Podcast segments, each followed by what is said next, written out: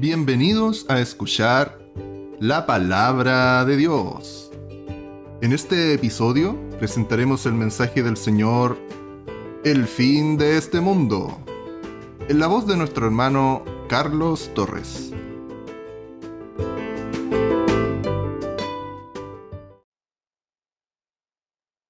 Quiero hablarles hoy de, de la lectura que, que nos aparece a nosotros en Mateo capítulo 24.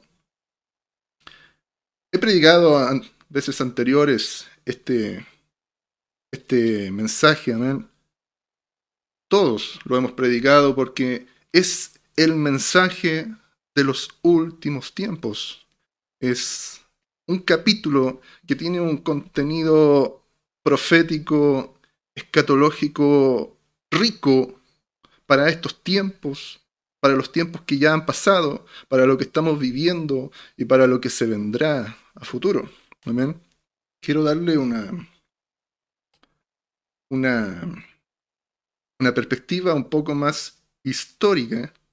Por eso voy a leer un poco, o voy a leer mucho texto histórico. Entonces les pido que, que me tenga paciencia, que vaya a buscar su Biblia, la habla, la abra en Mateo capítulo 24, que vaya a buscar un lápiz y un, papel y anote eh, apuntes porque vamos a ver y vamos a, a ir viendo a lo largo de la historia cómo la palabra del Señor se ha ido cumpliendo, cómo se está cumpliendo y cómo se cumplirá a futuro.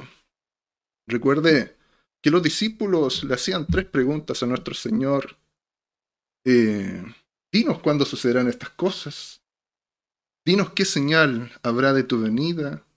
Dinos qué señal habrá del fin del siglo. Amén. Y, y el Señor da respuestas claras, concisas, precisas. Las vamos a poder verificar a través de la historia. Cómo todo lo que ha dicho el Señor se ha ido cumpliendo al pie de la letra. ¿Qué más está decir que la palabra dice, el cielo y la tierra pasarán, pero mis palabras no pasarán, dijo el Señor. Santo es el Señor Jesucristo. Mateo capítulo 24. Jesús predice la destrucción del templo. Leo en el nombre del Señor Jesús. Cuando Jesús salió del templo, y se iba, se acercaron sus discípulos para mostrarle los edificios del templo. Respondiendo él, les dijo, ¿veis todo esto? De cierto os digo que no quedará aquí piedra sobre piedra que no sea derribada. Y estando él sentado en el monte de los olivos, los discípulos se le acercaron aparte diciendo, Dinos cuándo serán estas cosas. ¿Y qué señal habrá de tu venida? Y del fin del siglo. Amén. Vamos a dejar la lectura hasta aquí. Amén. Y estaba el Señor, los discípulos, el Señor con los discípulos, ¿cierto? En el templo. Y los discípulos le mostraban Señor, mira los edificios del templo, ¿cierto?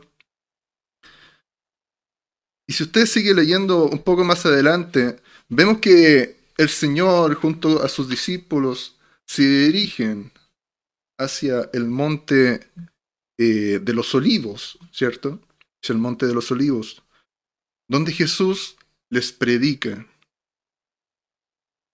y les da un mensaje, uno de los mensajes más reveladores que podemos encontrar en la palabra del Señor, en los evangelios, acerca del fin del siglo.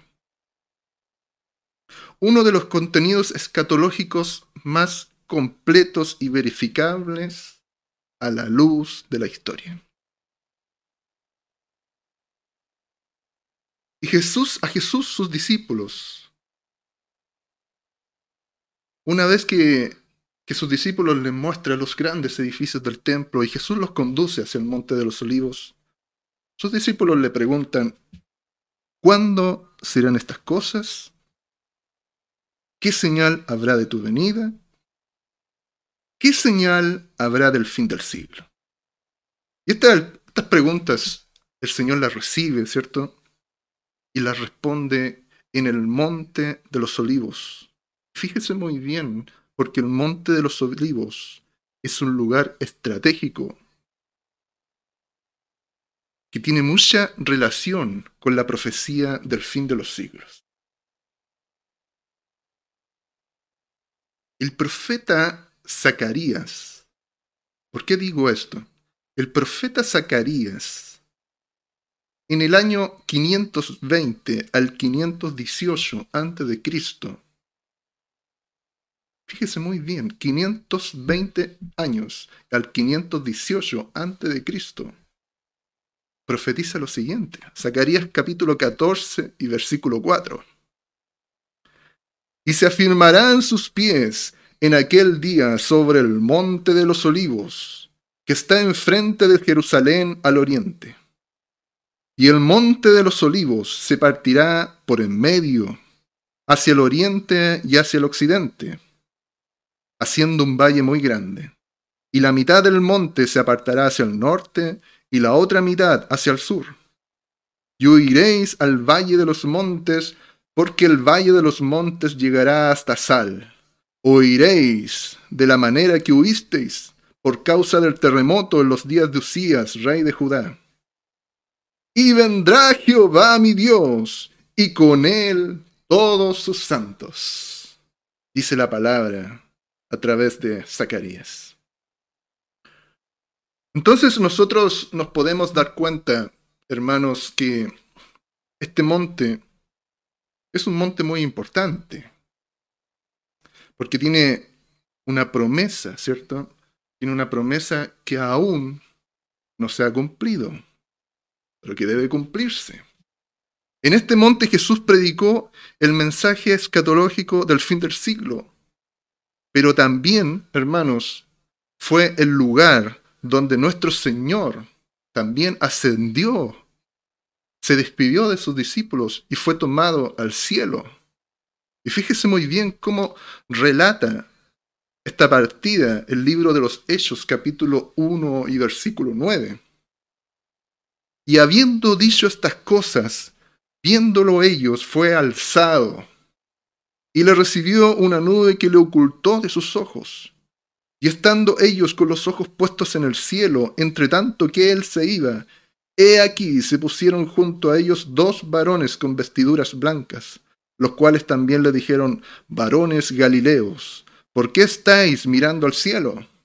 Este mismo Jesús, que ha sido tomado de vosotros al cielo, escuchen muy bien esto, así vendrá como le habéis visto ir al cielo hablando de la segunda venida de nuestro Señor Jesucristo. De esta misma manera en que Jesucristo, Jesús fue tomado de ahí, de, este monte de los olivos, de esa misma forma volverá. Entonces volvieron a Jerusalén desde el monte que se llama del Olivar, o monte de los olivos, el cual está cerca de Jerusalén, camino de un día de reposo. En este monte Jesús se despidió de sus discípulos, fue tomado y llevado al cielo.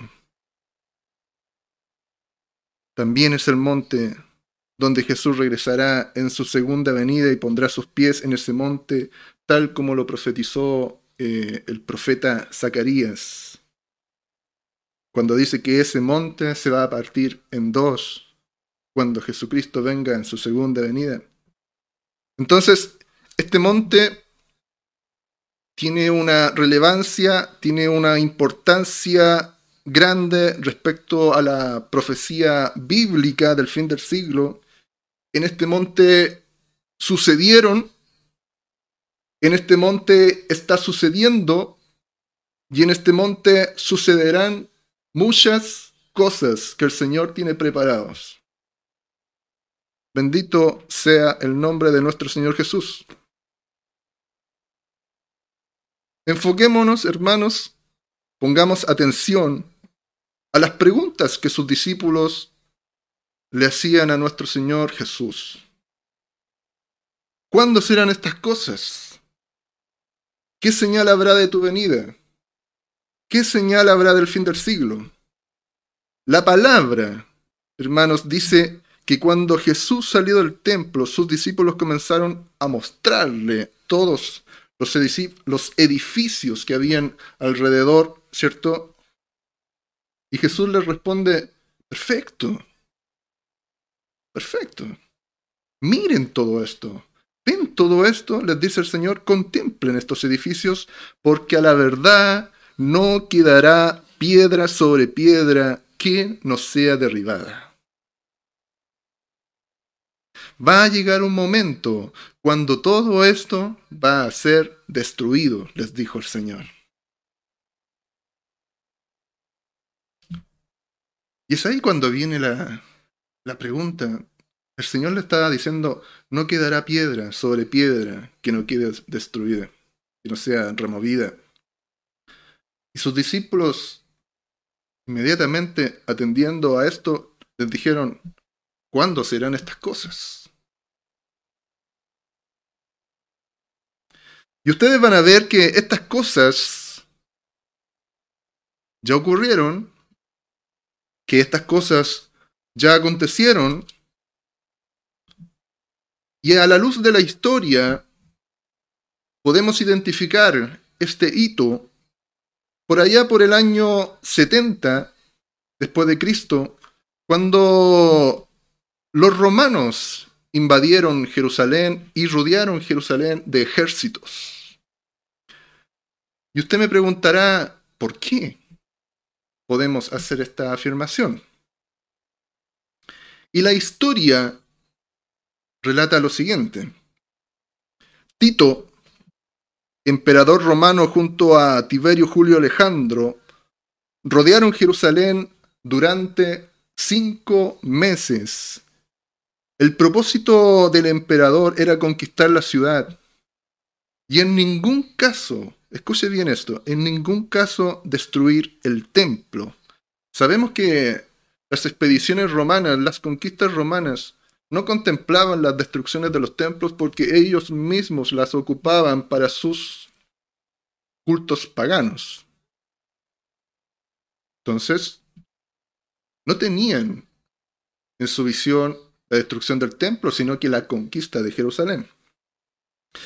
Dice la historia que en esos tiempos los celotes, ¿cierto? Usted se recordará de los celotes, un grupo paralelo a los saduceos, fariseos, que eran más extremistas, se oponían con gran fuerza ante los soldados romanos y le hicieron batalla hasta que un día, a causa de un error de un soldado romano, cuenta la historia, este soldado romano, por un error, lanzó un tizón, una, una madera prendida, ardiendo, en las murallas del templo e hizo que el templo se quemara por completo.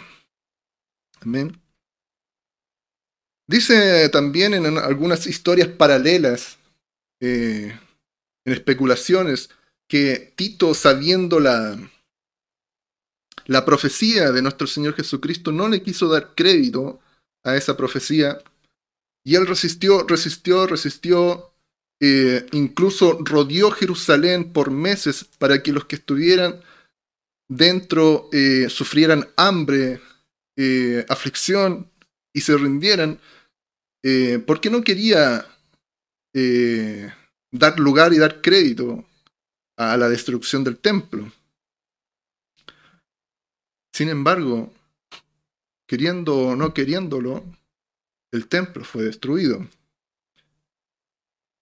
Se dice que el oro que estaba en el templo por el calor de las llamas se derritió de tal forma que las partes bajas del templo quedaron llenas de oro derretido, lo que hizo que los soldados romanos removieran piedra por piedra hasta recuperar todo el oro que se había derretido y que estaba en el fondo del templo.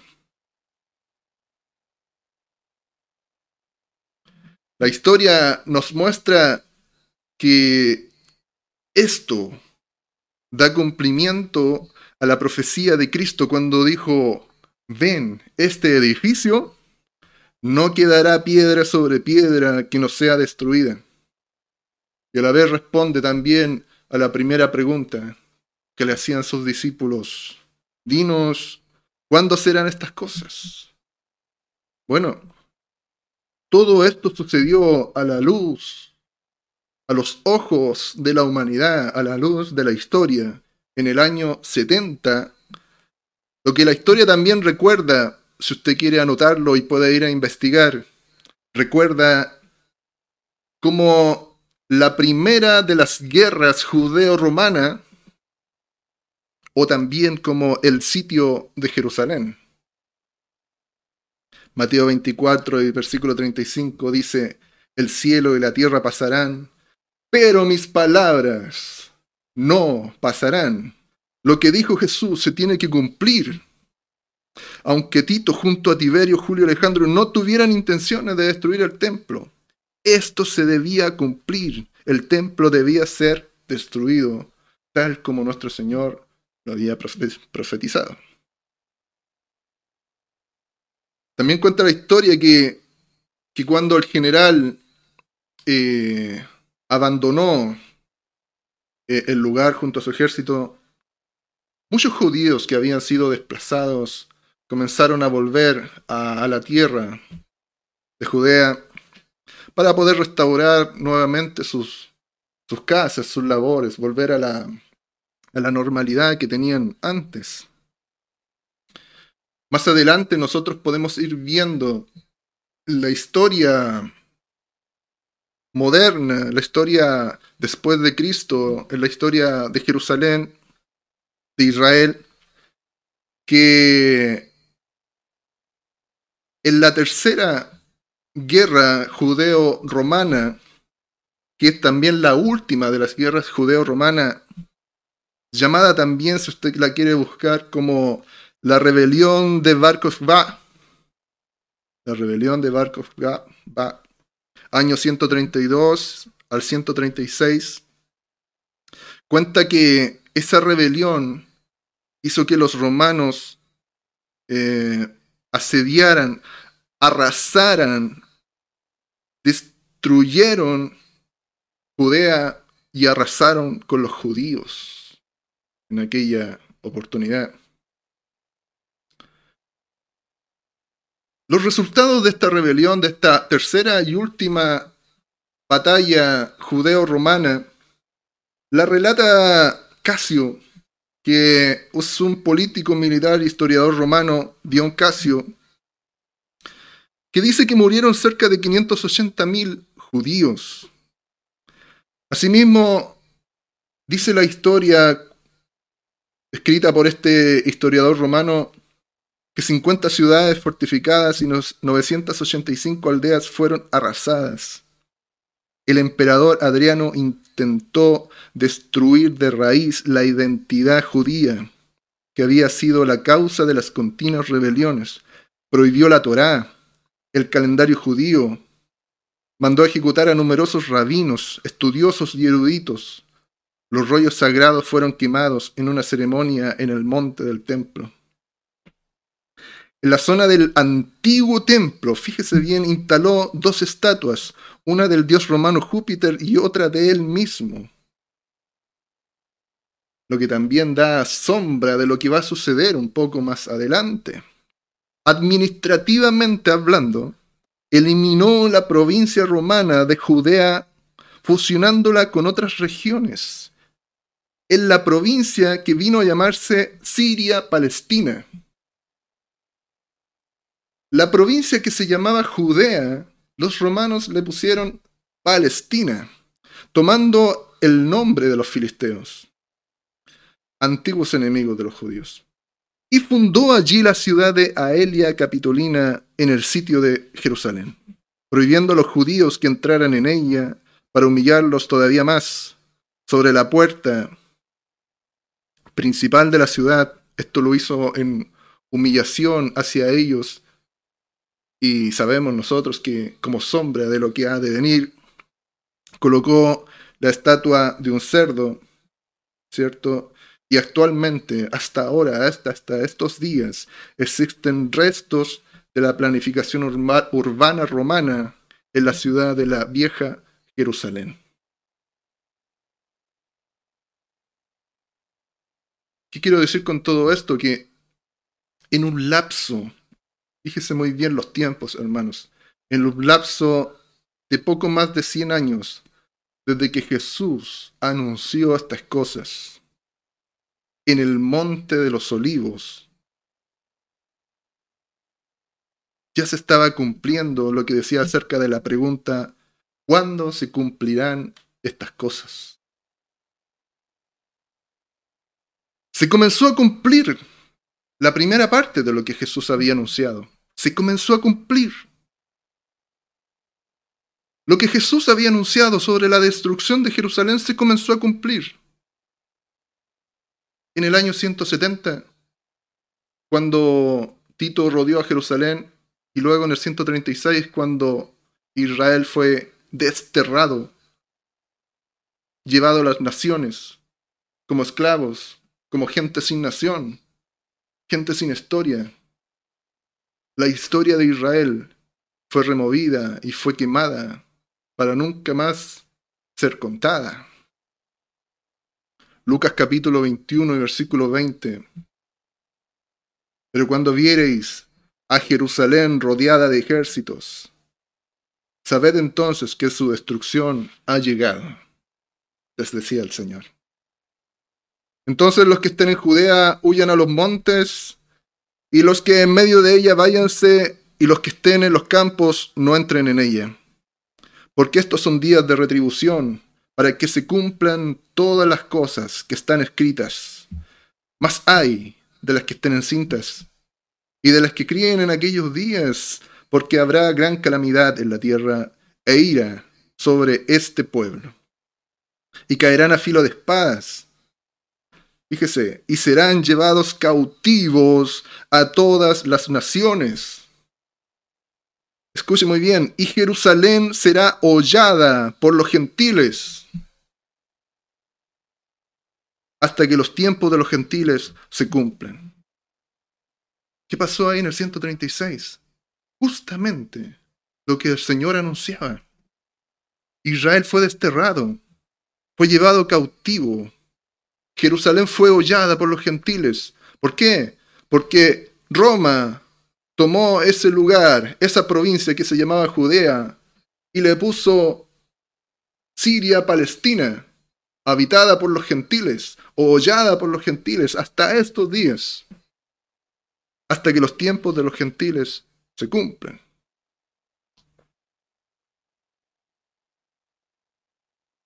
Hay una primera parte de este texto que se leyó, hay una primera parte de esa profecía que ya se cumplió. Y ahora la pregunta es cuándo fueron estas cosas. Todo esto sucedió, y lo repito, en el periodo del 132 al año 136, durante la tercera guerra judeo-romana, o también conocida como la rebelión de Bar Kokhba.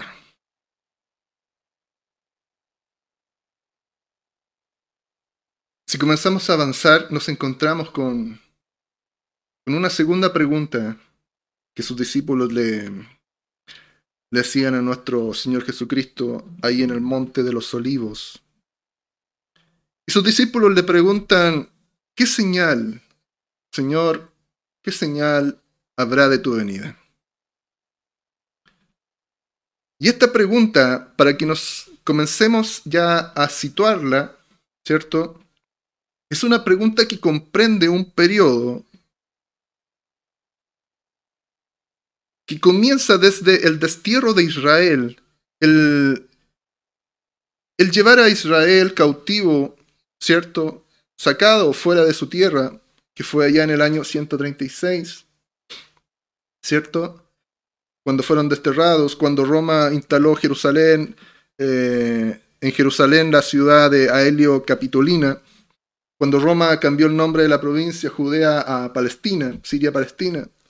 Desde esos tiempos, hermanos, desde esos tiempos hasta la venida de nuestro Señor Jesucristo, habrá acontecimientos que responden a la pregunta, ¿qué señal habrá de tu venida? Si usted lee, sigue leyendo el libro de Mateo capítulo 24, Jesús responde que hay señales que tienen que acontecer. Son todas las señales que están en el, en el capítulo 24. Hay señales que tienen que acontecer antes de su venida. Entre estas señales que se mencionan, hay dos señales que que resaltan por su importancia indicativa de los tiempos. Hay dos señales que a nosotros nos dicen mucho respecto a los tiempos. La primera señal que nos indica, ¿cierto? Los tiempos, que debemos estar atentos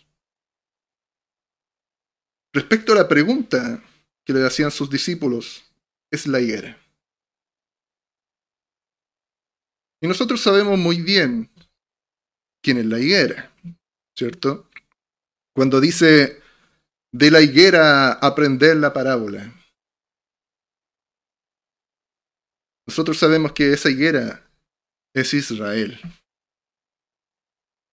¿cierto? Ese Israel que fue desterrado, ese Israel que fue llevado a las naciones por la fuerza y potencia del imperio romano. En otras palabras, Jesús está diciendo, presten atención a lo que va a pasar con la nación de Israel.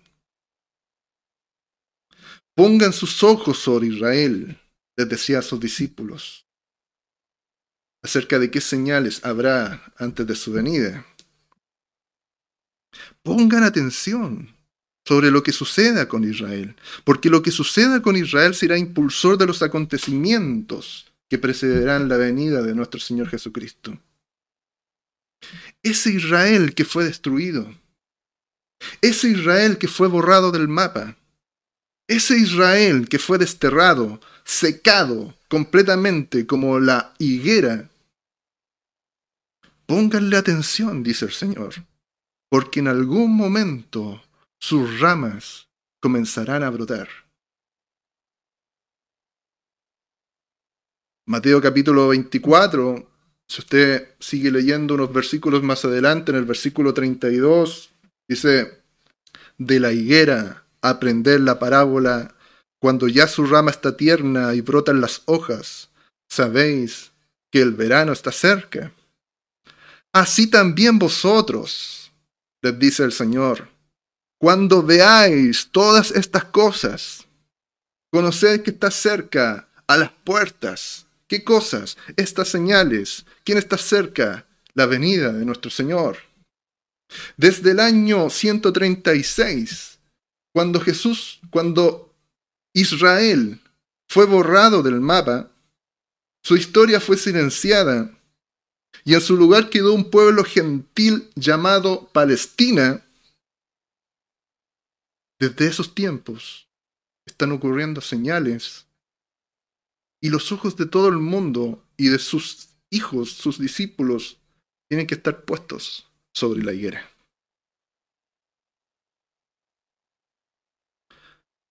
Pasados los años, llegamos a, al año 1948, cuando sucedió algo impensado, algo que nadie tenía o suponía que podía pasar, porque nadie tenía quizás los ojos sobre un pueblo de que, que había sido borrado de la historia. Una higuera que había permanecido seca por poco más de 1800 años. Escuchen muy bien, hermanos. 1800 años una higuera había permanecido seca. Y en el año 1948, después del año 136, 1800 años, en el año 1948, esa higuera tiene un primer brote. De sus ramas secas comienzan a verse brotes. Y eso es lo que se llama el surgimiento del Estado de Israel. Y acá les voy a leer textual lo que el artículo principal de la historia moderna de Israel eh, relata. Ponga mucha atención. En 1947, un año después del atentado al Hotel Rey David, perpetrado por, por el Irgun, una organización paramilitar sionista que operó durante el mandato británico de Palestina entre 1931 y 1948, y tras los continuos estallidos de violencia por grupos militares judíos y árabes y ante la imposibilidad de conciliar a ambas poblaciones, el gobierno británico decidió retirarse de Palestina. Ese pueblo gentil que estaba ocupando territorio del pueblo de Dios, ¿cierto? Dice que el gobierno británico decidió retirarse de Palestina y puso en manos de la ONU la resolución del conflicto. Tras el informe de la Comisión Pell, una comisión internacional que evaluó las situaciones sobre el terreno, la Asamblea General de las Naciones Unidas aprobó el 29 de noviembre de 1947 un plan que dividía a Palestina en dos estados, dando a los árabes y a los judíos una extensión similar de terreno. 14 de mayo de 1948, al siguiente año. Téngalo muy en cuenta esa fecha. 14 de mayo de 1948, horas antes de que expirase el mandato británico sobre Palestina, el Estado de Israel fue proclamado en un territorio otorgado por el Plan de las Naciones Unidas, aboliendo como primera medida las leyes antiinmigratorias británicas que impedían desde hacía años la entrada legal de los nuevos judíos a Palestina. No hubo ningún intento por parte de la ONU de evitar la intervención armada que había proclamado la Liga Árabe meses atrás. Y al día siguiente de las declaraciones de independencia, los cinco países árabes vecinos declararon la guerra al naciente Estado de Israel. Israel estaba rodeado de naciones árabes, ladronas que querían robar el territorio que les pertenecía al pueblo de Dios. Y trataron de invadirlo. En la guerra intermitente que tuvo lugar durante los siguientes 15 meses,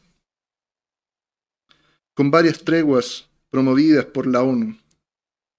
Fíjese muy bien, Israel conquistó un 26% de territorio adicional al del antiguo mandato, mientras que Transjordania ocupó las áreas de Judea y Samaria, actualmente conocidas como Cisjordania, para que usted lo pueda ubicar, Cisjordania, y Egipto ocupó el territorio correspondiente que actualmente se llama la Franja de Gaza.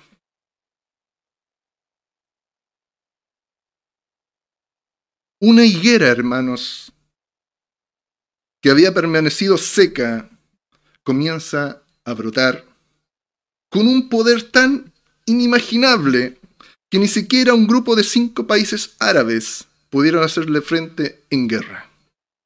El 14 de mayo de 1948, escuche muy bien hermanos, a ojos del mundo,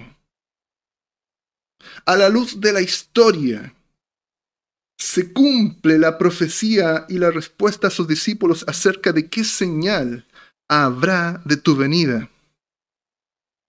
A ojos del mundo, a ojos de las noticias mundiales, a la luz de la historia, 1948, se cumple la profecía de la higuera. Mateo 24, 32, de la higuera aprender la parábola 33. Así también vosotros cuando veáis todas estas cosas, conocéis que está cerca a las puertas. 34. Presta atención. De cierto os digo, dice el Señor, que no pasará esta generación hasta que todo esto acontezca. El cielo y la tierra pasarán, pero mis palabras no pasarán, dice el Señor. En otras palabras, el Señor responde que desde el instante en que vean brotar la higuera, desde el punto en la historia donde vean brotar la higuera, sabremos que Jesús está a las puertas. Pero fíjense que nuestro Señor nos agrega algo más, ¿cierto? Y es que a partir de ese brote de la nación de Israel, deben comenzar a contar una generación. Comiencen a contar una generación. Esa generación que parte desde ese hito, desde ese hito que es el brote de la higuera, esa generación va a presenciar, va a ver, va a experimentar cosas muy importantes. Nosotros, hermanos, nosotros somos la generación que experimentará las señales del principio de dolores que relata el libro de Mateo capítulo 24. Nosotros somos la generación que después de 1948 estamos aquí evidenciando, viviendo, experimentando las señales que Jesús preparó para estos tiempos. ¿Qué señales? Primero, el Señor les dice que después que ocurran todas estas cosas, ¿cierto? El Señor dice, vendrán muchos en mi nombre, vendrán muchos falsos profetas, muchos falsos mesías, muchos que se dicen ser Cristos. Mateo capítulo 24, versículo 4, respondiendo Jesús les dijo, Mirad que nadie os engañe, porque vendrán muchos en mi nombre diciendo, yo soy el Cristo, y a muchos engañarán. Y usted recuerde, lea, estudie, busque en la historia, busque eh, en las noticias, busque todo lo que ha pasado.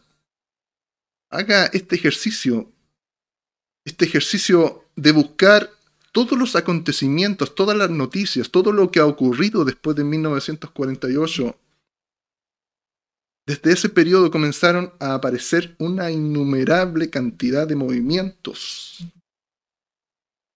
Falsos cristianos, sectas con, con milagros y prodigios mentirosos, movimientos que antes no se veían de de, lo exterior de la Tierra, movimientos eh, ufólogos que, hablaban de los ovnis, de los extraterrestres, movimientos espirituales que, que se reunían en las montañas para hacer sus sectas. Mirad que nadie os engañe, dice el Señor. ¿Y por qué? ¿Para qué es todo esto? Para engañar. Dice, y a muchos engañarán, dice la palabra. Señales que también hemos vivido, hemos presenciado y estamos viendo y quizás nos vamos a sentar hoy a ver las noticias. Se levantará nación contra nación y reino contra reino. Ponga los ojos también sobre Rusia. ¿Cómo están las noticias hoy en día? Habrá pestes. Ponga los ojos en las pestes que han habido. La última que hemos presenciado y vivido, experimentado, el COVID. Habrá hambres, habrá terremotos, que ya nosotros, los chilenos, tenemos en nuestra experiencia eh, nata de nacimiento. También hemos visto cómo la maldad de las personas se ha evidenciado, recalcado. Versículo 12, y por haberse multiplicado la maldad, el amor de muchos se enfriará. Y no hay que ver mucho más detalle porque vemos cómo la maldad está creciendo en este país, y no solamente en este país, sino que en el mundo entero. Todas estas señales, hermanos, caracterizan un periodo, una generación que inicia desde 1948 con el reverdecer de una higuera que se llama la nación de Israel. Todas estas señales caracterizan ese periodo, este periodo. Si todo esto que hemos entendido a través de la palabra y a la luz de la historia sigue ocurriendo como el Espíritu Santo lo está enseñando la iglesia, tengo la seguridad, tenemos la seguridad que muchos de nosotros, hermanos, y escúchelo bien, muchos de nosotros, los de esta generación, los que estamos aquí en esta generación, no experimentaremos la muerte, porque Cristo cuando venga nos levantará y nos transformará luego de haber resucitado el Señor a los muertos en Cristo. Jesús dijo, miren la higuera, miren y aprendan de ello. Dijo, el cielo y la tierra pasarán, pero mis palabras no pasarán. Segura es mi palabra, está diciendo el Señor todo se cumplirá, dice el Señor. Este renacer de Israel nos hace estar alertas de que la venida de Cristo está a las puertas y que pronto una cantidad de personas que han entregado su vida a Jesús desaparecerá de este lugar, de esta tierra.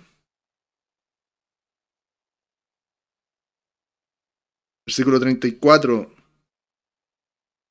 De cierto os digo que no pasará esta generación hasta que todo esto acontezca. ¿Qué es lo que tiene que acontecer? Todo esto, todas estas señales que el Señor estaba hablando. Esta generación no pasará hasta que todo esto acontezca. El cielo y la tierra pasarán, pero mis palabras no pasarán. Con todo esto nuestro Señor responde a la pregunta, ¿qué señal habrá de tu venida? Una nación, hermanos, una nación que surge después de haber estado muerta. Y una generación de personas que les toca vivir una serie de acontecimientos que son principios de dolores hasta que Cristo venga por su iglesia.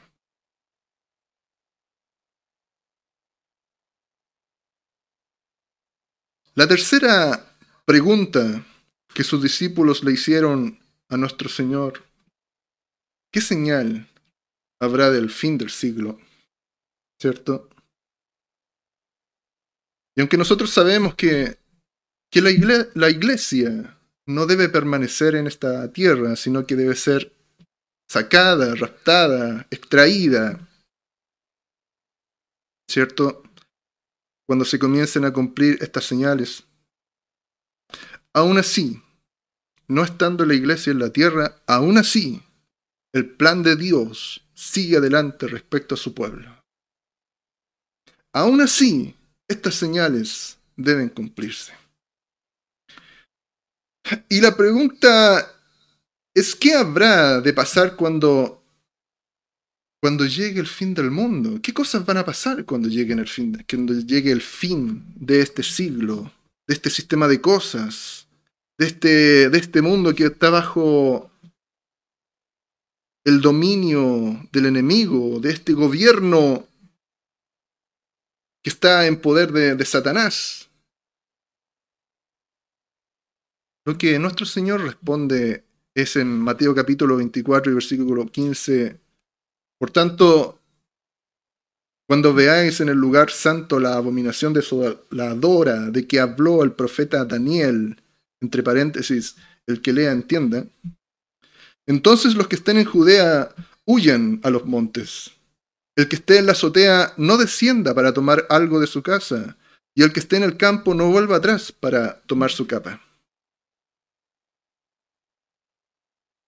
Lo que antes fue sombra quizás de, de lo que tiene que venir, se comienza a dar cumplimiento, un surgimiento de un falso Mesías. Una nación que recién está brotando, una nación joven, ¿cierto?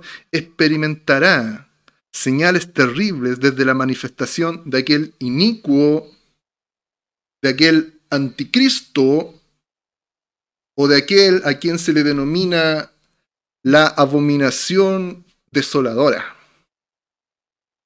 Pablo se refiere a él como el inicuo. Si leemos nosotros, me acompaña al libro de Segunda de Tesalonicenses, capítulo 2 y versículo 8. Dice, y entonces se manifestará aquel inicuo, a quien el Señor matará con el espíritu de su boca y destruirá con el resplandor de su venida, inicuo cuyo advenimiento es por obra de Satanás, con gran poder y señales y prodigios mentirosos, y con todo engaño de iniquidad para los que se pierden, por cuanto no recibieron el amor de la verdad para ser salvos. Pablo se refiere a este personaje a esta abominación como el inicuo. Juan en su carta, ¿cierto? Lo relata como una bestia que tiene un nombre blasfemo. Apocalipsis, acompáñeme y anote también el libro de Apocalipsis capítulo 13 y versículo 1. Me paré sobre la arena del mar y vi subir del mar una bestia que tenía siete cabezas y diez cuernos, y en sus cuernos diez diademas, y sobre sus cabezas un nombre blasfemo. El mar, hermanos, lo hemos escuchado de los entendidos, que lo definen como situaciones adversas, tiempos difíciles que actúan sobre mucha gente, una multitud de gentes, un mundo una tierra convulsionada, un mundo que está conmocionado, removido por eventos difíciles. Y es en tiempos así cuando se levantará esta abominación, este inicuo, esta bestia, este anticristo. Y nos hace recordar a nosotros eventos como lo que hemos estado experimentando hace poco tiempo, como las pandemias, ¿cierto? El COVID, coronavirus, son posibles detonantes. Escuchen muy bien, posibles detonantes de un surgimiento de un inicuo. Guerras como las de Rusia y Ucrania, que con los ojos de la OTAN y China puestos sobre ellos dan luces de una escalada de guerras globales.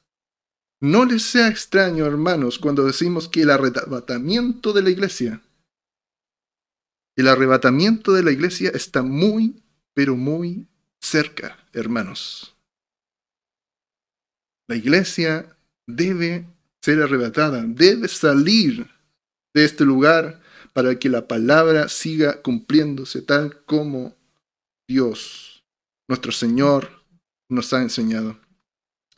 Entonces, en aquellos tiempos, como decía la palabra, eh, vendrán tiempos que, que se les llama tiempos de gran problemática o gran tribulación, donde será desatado sello tras sello, señal tras señal, iniciará un final pronosticado de este mundo regido por Satanás.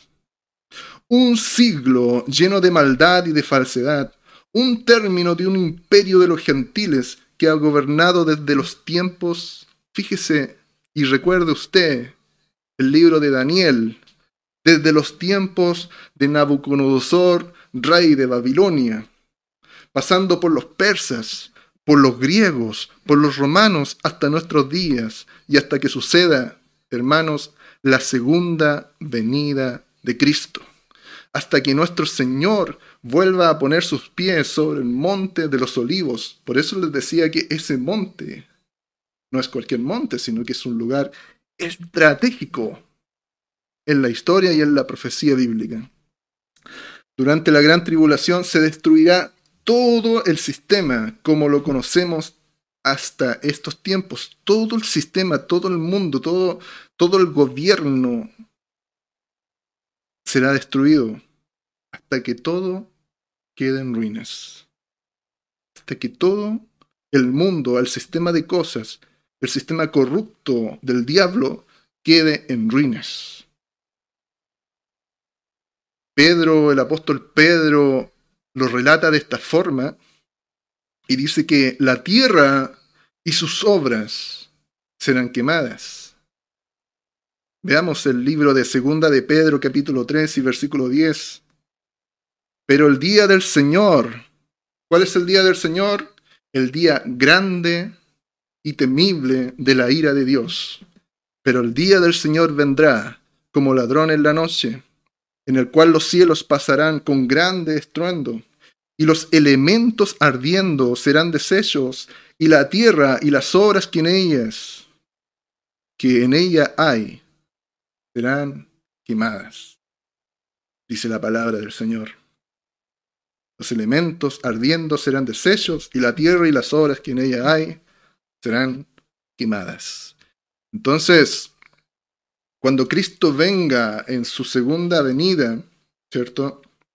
La palabra nos enseña que Cristo volverá ya no solamente en las nubes cuando arrebata su iglesia, sino que posteriormente vendrá a poner sus pies sobre el monte de los olivos, acompañado de todos sus santos, en ese preciso momento cuando Cristo vuelva con su iglesia que arrebató, en ese preciso momento será el fin del siglo. El fin de este mundo dominado por la corrupción, por la maldad, por Satanás. Este mundo, hermanos, tal como lo conocemos, tiene que colapsar, tiene que comenzar a agitarse. No nos sorprenda, no nos, no nos moleste, no, cuando veamos que el mundo está así, cuando veamos que el mundo va de mal en peor. Esa es la dirección correcta, esa es la dirección predestinada para este mundo de corrupción. Tiene que ser así. Daniel capítulo 2 y versículo 45. De la manera que viste que el monte fue cortado, fue cortada una piedra, ¿cierto? De la manera que viste que del monte fue cortada una piedra, no con mano, la cual desmenuzó el hierro, el bronce, el barro, la plata y el oro, que nosotros sabemos que son los grandes imperios que dominan este mundo de corrupción el gran Dios ha mostrado al rey lo que ha de acontecer en lo porvenir, y el sueño es verdadero y fiel su interpretación. Esta piedra, hermanos, cortada eh, no con mano, en aquel sueño que, que, que daba la interpretación nuestro Señor a Daniel, es Jesús es Jesucristo, que viene a destruir los imperios del mundo, el poder que domina este mundo. Una vez destruido este siglo actual, tal como lo conocemos, se instaura en la tierra el reino de los cielos con Jesús a la cabeza. Nos indica la palabra, todos sus santos, su iglesia y todos sus santos, todos sus siervos adorando a Jesús. Un mundo de corrupción, un imperio corrupto, un gobierno nefasto. Va a ser destruido. No hay nada que rescatar de este mundo. No hay nada que salvar de este mundo. Cuando Jesús nos saque de aquí, vendrá con todos sus santos, con su iglesia, a destruir este mundo. ¿Cuándo serán estas cosas? Les decía sus discípulos comenzaron a suceder en el año 70 con el asedio de, de Roma a Jerusalén, con la quema de ese templo, cuando no quedó piedra sobre piedra que no fuera destruida, hasta el año 136, donde Israel fue desterrado, fue borrado de la historia, ¿cierto? ¿Cuándo serán esas cosas? Ahí fueron esas cosas. ¿Qué señal habrá de tu venida? Desde el año 1948, esa higuera que, que había sido secada, que había sido desterrada, esa higuera comienza a surgir, ¿cierto? Hasta el arrebatamiento de la iglesia. ¿Qué señales habrán de tu venida? En ese periodo, en este periodo que estamos viviendo, hermanos, esta generación no pasará. Estamos viviendo y experimentando las señales. Luego, ¿qué señal habrá del fin del siglo? Desde el dominio del anticristo, la iglesia es sacada de esta tierra. Comienza el dominio del anticristo, este inicuo, esta bestia, esta abominación desoladora. Comienza su dominio hasta la segunda venida de Jesucristo, esta piedra cortada no con mano, que como relata también el profeta Zacarías, viene, impacta el monte de los olivos. Desde ese punto, desde ese momento, el gobierno de los gentiles, ¿cierto? El sistema actual de cosas, tal como lo conocemos, las grandes potencias, la industria, hermanos, las organizaciones de Naciones Unidas. ¿Qué están diciendo? ¿Qué dicen las grandes potencias? ¿Qué dice la industria? Ellos dicen que quieren corregir el mal. Ellos dicen que quieren rectificar lo que se hizo mal en el pasado. Quieren un mejor futuro para la humanidad. Hablan de la carbono neutralidad, porque se han dado cuenta que todas las emisiones de carbono ya están terminando con, con la atmósfera y nos está matando. La Agenda 2030 de que habla la Organización de Naciones Unidas, etcétera, y etcétera, y etcétera. Una agenda, un programa que contempla un mundo más limpio, un mundo con más paz y seguridad, un mundo con menos desigualdades. Nosotros sabemos que es una agenda, es un programa mentiroso, porque no están en las intenciones de sus corazones el hacer eso. Y por lo demás, no es la agenda ni el programa de Dios. Porque los planes que tiene Dios con este mundo de maldad son muy distintos. Isaías capítulo 24 y versículo 20, el profeta decía lo siguiente, temblará la tierra como un ebrio y será removida como una choza. Veía usted ahí cuál es el poder que tiene la naturaleza respecto a nuestras edificaciones. Y será removida como una choza, y se agravará sobre ella su pecado, y caerá, y nunca más se levantará. Hablando de la tierra.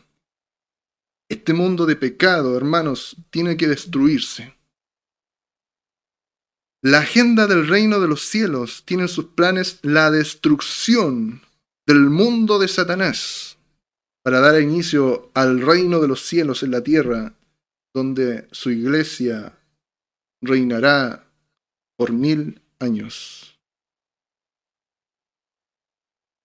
Se instaura, se instaura un reino de mil años, ¿cierto? Donde Satanás será apresado y luego de esos mil años será nuevamente suelto para terminar de engañar, ¿cierto? Porque es lo único que sabe hacer este adversario, este enemigo, engañar. Pero será la última vez porque finalmente será destruido y echado al lago de fuego, dice la palabra del Señor. Apocalipsis capítulo 19 y versículo 11, finalmente nos dice la escritura que entonces vi el cielo abierto y he aquí un caballo blanco. Y el que lo montaba se llama fiel y verdadero, y con justicia juzga y pelea. Sus ojos eran como llama de fuego, y había en su cabeza muchas diademas. Y tenía un nombre escrito que ninguno conocía sino él mismo. Estaba vestido de una ropa teñida en sangre, y su nombre es el Verbo de Dios. Y los ejércitos celestiales, vestidos de lino finísimo, blanco y limpio, le seguían en caballos blancos. De su boca sale una espada aguda para herir con ella a las naciones, y él la regirá con vara de hierro y él pisa el lagar del vino del furor y de la ira del Dios Todopoderoso, y en su vestidura y en su muslo tiene escrito este nombre, Rey de Reyes y Señor de Señores. Y vi a un ángel que estaba en pie en el sol, y clamó a gran voz, diciendo a todas las aves que vuelan en medio del cielo, Venid y congregaos a la gran cena de Dios para que comáis carnes de reyes y de capitanes, y carnes de fuertes, carnes de caballos y de sus jinetes, y carnes de todos, libres y esclavos, pequeños y grandes. Y vi a la bestia, a los reyes de la tierra y a sus ejércitos, reunidos para guerrear contra el que montaba el caballo y contra su ejército y la bestia fue apresada, y con ella el falso profeta que había hecho delante de ella las señales con las cuales había engañado a los que recibieron la marca de la bestia y habían adorado a su imagen.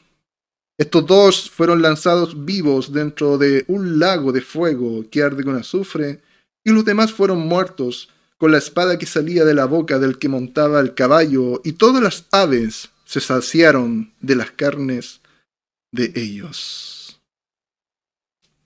una guerra de proporciones tales, hermanos, que ya las guerras que hay en este momento nos comienzan a dar luces de lo que sucederá en aquellos tiempos, porque lo que nos está dando luces en estos momentos es que hay un debilitamiento del occidente y un fortalecimiento del oriente, de un Asia del Este que no habíamos visto antes. Vemos naciones como la nación de Rusia, la nación de China, que comienzan a fortalecerse, y una nación de Estados Unidos que comienza a ir en decadencia.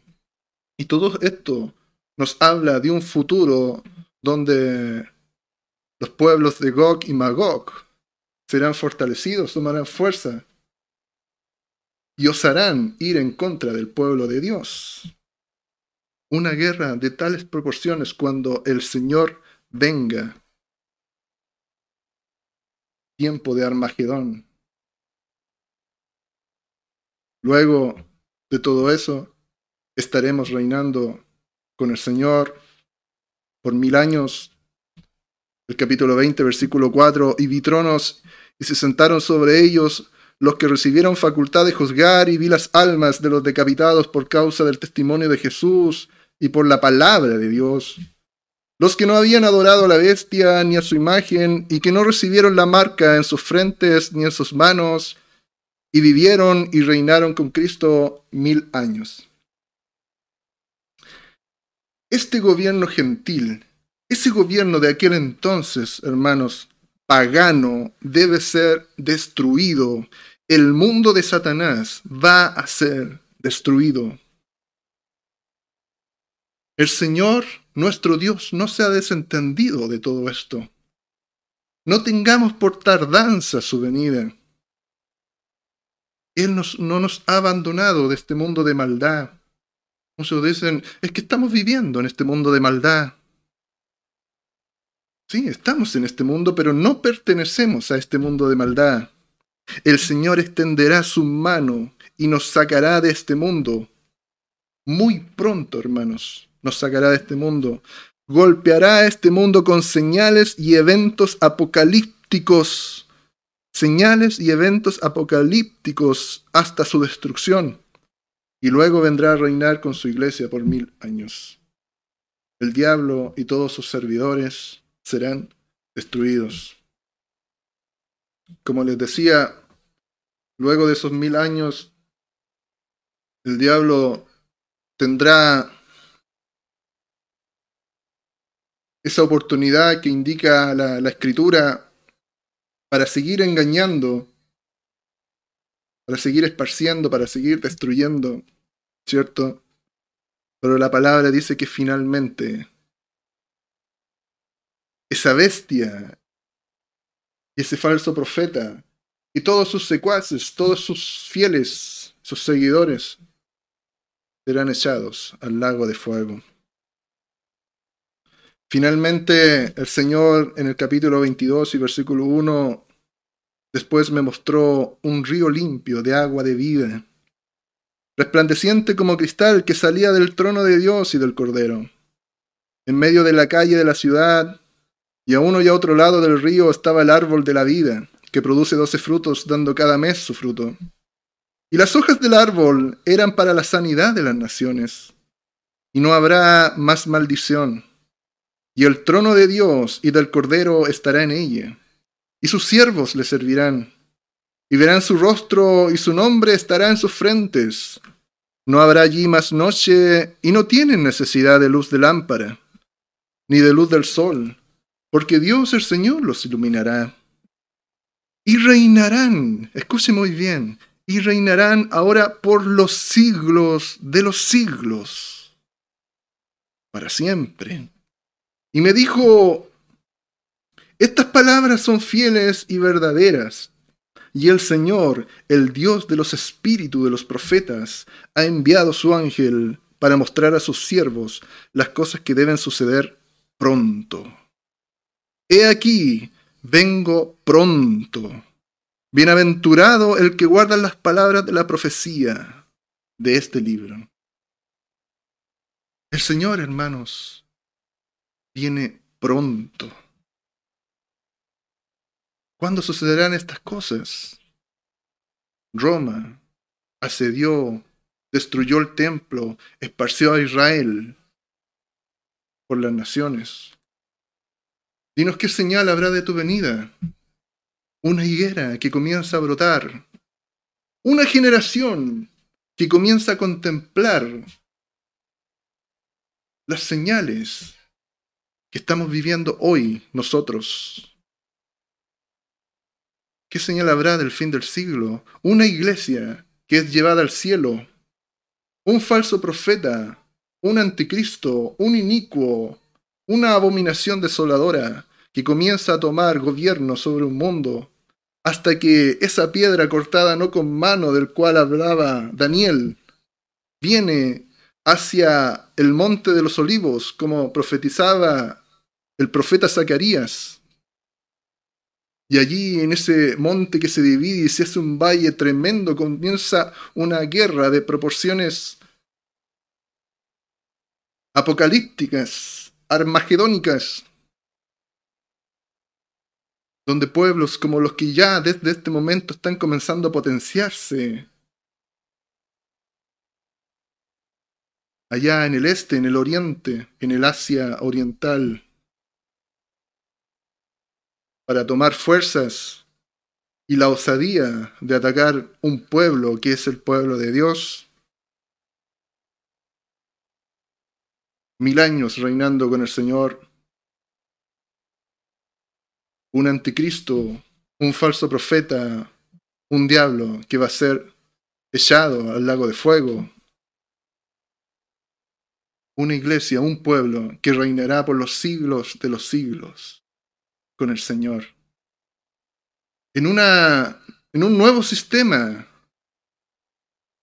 en un nuevo mundo, una tierra nueva y un cielo nuevo, donde no habrá necesidad de sol porque nuestro Señor será nuestro sol, nuestra luz. Este sistema de cosas corrupto, este mundo, este gobierno corrupto, lleno de maldad, lleno de mentira, de promesas mentirosas, va a ser destruido y va a ser reemplazado por el reino de Dios. Interesante la actitud que está tomando la iglesia en estos tiempos ¿cierto? Esperaría, y me cuestionaba también, que en tiempos difíciles, en tiempos cúlmines, ¿por qué la iglesia está tan silenciosa, decayente, durmiente, cuando debiera estar velando, ferviente y en avivamiento?